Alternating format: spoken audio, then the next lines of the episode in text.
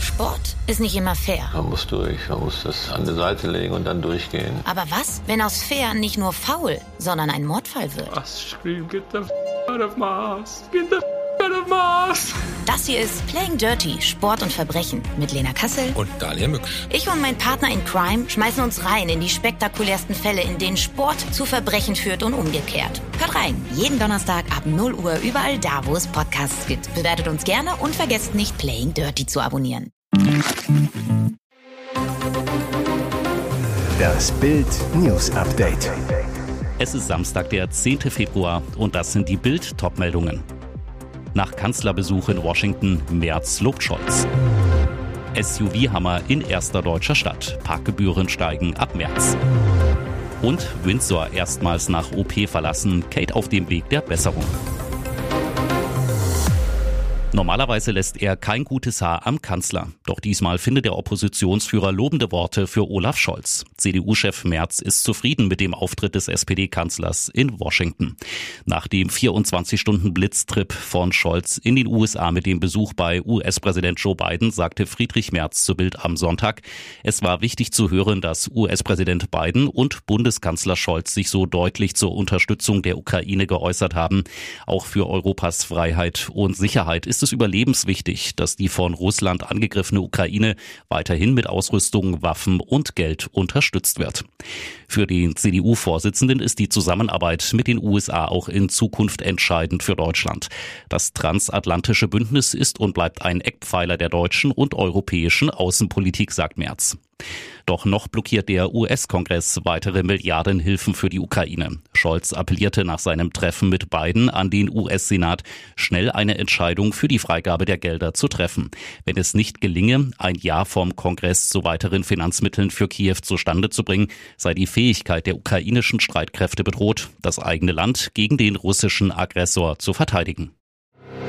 Der Trend geht eindeutig hin zu größeren Autos. Und weil die Riesenblechkisten mehr Platz wegnehmen, sollen sie auch beim Parken stärker abkassiert werden. Nach dem Vorbild der französischen Hauptstadt Paris, wo sich die Parkgebühren für SUVs verdreifachen sollen, zieht jetzt auch die erste deutsche Stadt die Gebühren für Anwohnerparkausweise deutlich an.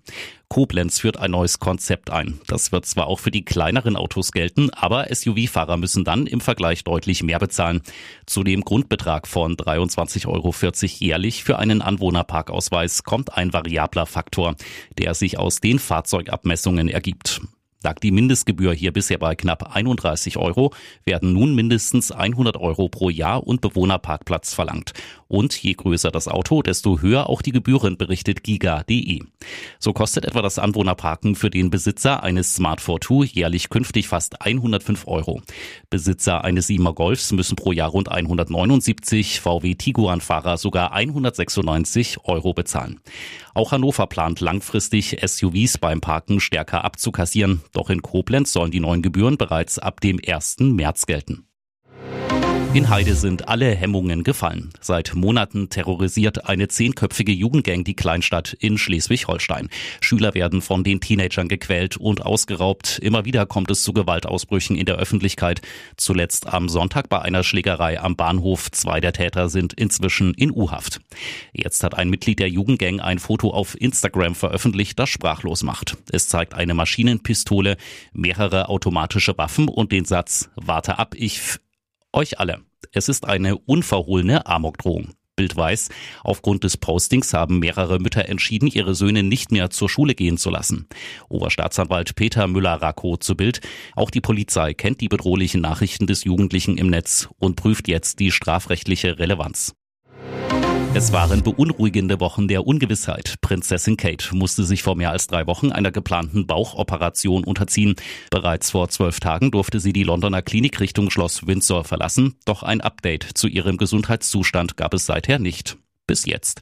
Royal-Fans dürften nun aufatmen. Wie die Daily Mail berichtet, soll Kate auf dem Weg der Besserung sein und sich gut erholen. Doch damit nicht genug. Nach knapp zwei Wochen auf Windsor hat Kate das Schloss erstmals wieder verlassen. Sie konnte mit ihrem Mann William und den drei Kindern zu einem Kurzurlaub auf dem Landsitz Sandringham in Norfolk aufbrechen. Dort wird die Familie auch König Charles besuchen, der sich nach seinem Prostata-Eingriff erholt. Bei der Operation wurde beim König zudem eine Krebserkrankung festgestellt, die derzeit behandelt wird. Ein ein Insider über den Familientrip. Kate hat sich auf den Tapetenwechsel gefreut und wird sich in Norfolk ausruhen können, während die Kinder sich mit William austoben. Und jetzt weitere wichtige Meldungen des Tages vom Bild Newsdesk. Skandalspiel in Hamburg, 36 Minuten unterbrochen. Ein Fadenkreuzplakat sorgt für Entsetzen. Geschmacklose Szenen in Hamburg. Beim Zweitligakracher zwischen dem HSV und Hannover 96 führen die Niedersachsen zur 60. Minute mit 3 zu 2. Trotz der Führung sorgen die 96-Anhänger aber für eine Unterbrechung. Der Grund, ein entsetzliches Plakat im Fanblock, das Clubboss Martin Kind im Fadenkreuz zeigt. Er ist sogar im Hamburger Volksparkstadion, gratuliert den 96 Profis nach Abpfiff in den Katakomben zum 4 zu 3 Sieg. Kind über den Skandal, das kenne ich seit 20 Jahren. Das ist so. Ende. Ich nehme es gelassen. Warum soll ich jetzt anders darauf reagieren? Aber jetzt ist der Punkt, wo man entscheiden muss. Das werden wir machen. Es wird Reaktionen geben. Schiedsrichter Sören Storks unterbricht nach Entdecken des Plakats die Partie, weist die Hannover Chaoten an, das Plakat aus der Kurve zu entfernen. Die 96-Fans ignorieren die Forderung aber.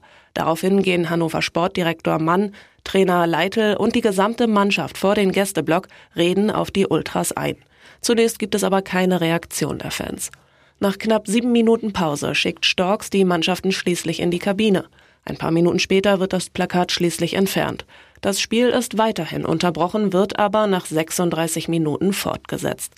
Zuvor werden in der Halbzeit aus Protest gegen die Investorenpläne der DFL mehrere massive Fahrradschlösser an den Torpfosten des Kastens vor der Nordkurve befestigt. Das Nordduell ist daraufhin kurz unterbrochen, doch HSV Greenkeeper Rainer Reisner ist vorbereitet und knackt die Schlösser mit einem Flexwerkzeug. Dramatische Augenblicke auf einer Autobahn im US-Bundesstaat Florida. Ein Privatjet wollte auf der Interstate 75 notlanden, stieß dabei mindestens mit einem Auto zusammen und ging in Flammen auf. Zwei Menschen kamen ums Leben. Die Maschine vom Typ Bombardier Challenger 600 mit fünf Menschen an Bord prallte am Freitagnachmittag nahe der Stadt Naples auf die Autobahn Interstate 75, wie die US-Luftfahrtbehörde auf X, ehemals Twitter, mitteilte. Die im Bundesstaat Ohio gestartete Maschine hatte eigentlich auf dem Flughafen von Naples an Floridas Westküste landen wollen. Zwei Minuten vor der geplanten Landung meldete der Pilot den Fluglotsen einen Ausfall beider Triebwerke und bat um die Erlaubnis für eine Notlandung, wie Flughafensprecher Robin King mitteilte. Der Pilot habe dann erklärt, dass er es nicht zur Landebahn schaffen werde und versuchte auf der I-75 zu landen. Drei Menschen an Bord der Maschine überlebten die Notlandung, wie die Polizei mitteilte. Berichte über mögliche weitere Opfer wurden vorerst nicht bestätigt, auch nicht, wie viele Autos in die Bruchlandung verwickelt waren. Örtliche Medien zeigten Videos des in Flammen stehenden Privatjets am Rande der Autobahn und dichten schwarzen Rauch. Die Behörden nahmen die Ermittlungen auf. Die Autobahn war für mehrere Stunden voll gesperrt. Abschiedscover von Chefredakteur Edward Annenfull. Hat die Vogue Megan ausgeladen? 40 Megastars, ein Denkmal. Nach gut sechs Jahren hat Edward Annenfull seine Karriere als Chefredakteur der britischen Vogue beendet mit einem Sensationsshoot. In New York versammelte er für seine Abschiedsausgabe ein Posing-Potpourri aus Models, Musikerinnen, Sport- und Filmstars. Meghan Markle war bei dem Fototermin des Jahres nicht dabei. Dabei galt die Herzogin als eng mit Annenvoll befreundet, war 2019 sogar Gastherausgeberin der Vogue. Auch sie platzierte damals für ihre Forces for Change Ausgabe inspirierende Powerfrauen auf dem Cover, darunter Jane Fonda, auf die jetzt auch Annenfull setzte. Hat der Vogue-Boss Meghan nach all den Sussex-Skandalen nun fallen lassen? Das Shooting fand im Dezember in New York statt. Für Meghan aus Los Angeles also eigentlich machbar. Dass sie kein Interesse gehabt haben könnte, neben Legenden und Freundinnen wie Oprah Winfrey, Serena Williams oder Naomi Campbell zu posieren, schwer vorstellbar. Hier ist das Bild News Update. Und das ist heute auch noch hörenswert. Es klingt wie der Stoff aus einer großen Seifenoper. Hat Kanadas First Lady ihren Premierministergatten für einen smarten Kinderarzt verlassen? Und das noch vor der offiziellen Trennung. Als im August vergangenen Jahres Kanadas Regierungschef Justin Trudeau und seine Frau Sophie Gregoire nach 18 Jahren ihre Trennung bekannt gaben, war das ein Paukenschlag. Ganz Kanada war überrascht. Oder doch nicht das ganze Land? Anna Remonda macht bereits im April bei Scheidungsgericht darauf aufmerksam, dass ihr Ex, Dr. Marcos Bertolli, eine neue Beziehung führe. Diese sei problematisch für die gemeinsamen Kinder. Denn die neue Partnerin sei eine hochrangige Persönlichkeit, die die Aufmerksamkeit der Medien auf sich zieht und erhebliche Sicherheitsbedenken mit sich bringt. Das berichten kanadische Medien wie die National Post. Der Name der Person wird nicht genannt, aber es ist klar, dass es sich um Sophie Grégoire Trudeau, die Ehefrau des kanadischen Premiers, handelte. Mehrere Monate vor der offiziellen Trennung. Unklar, seit wann die beiden zusammen sind und wie weit der Premierminister davon wusste. Schon vor Jahren gab es Fremdgehgerüchte, allerdings um Justin Trudeau. Dass Präsidenten Ehemännern ihre Frauen wegschnappen, das kam schon vor. Aber diese Variante wäre in der Welt der Politik neu. Geldregen für einen glücklichen Lottotipper. In Bayern hat ein Spieler den Euro-Jackpot geknackt und rund 63,3 Millionen Euro gewonnen. Wie die Westdeutsche Lotterie am Freitagabend mitteilte, hatte der Sieger oder die Siegerin in der Gewinnklasse 1 die richtigen Gewinnzahlen 4, 10, 11, 20 und 22 sowie die Eurozahlen 7 und 10. Dafür gibt es 63.259.000 und 938 Euro.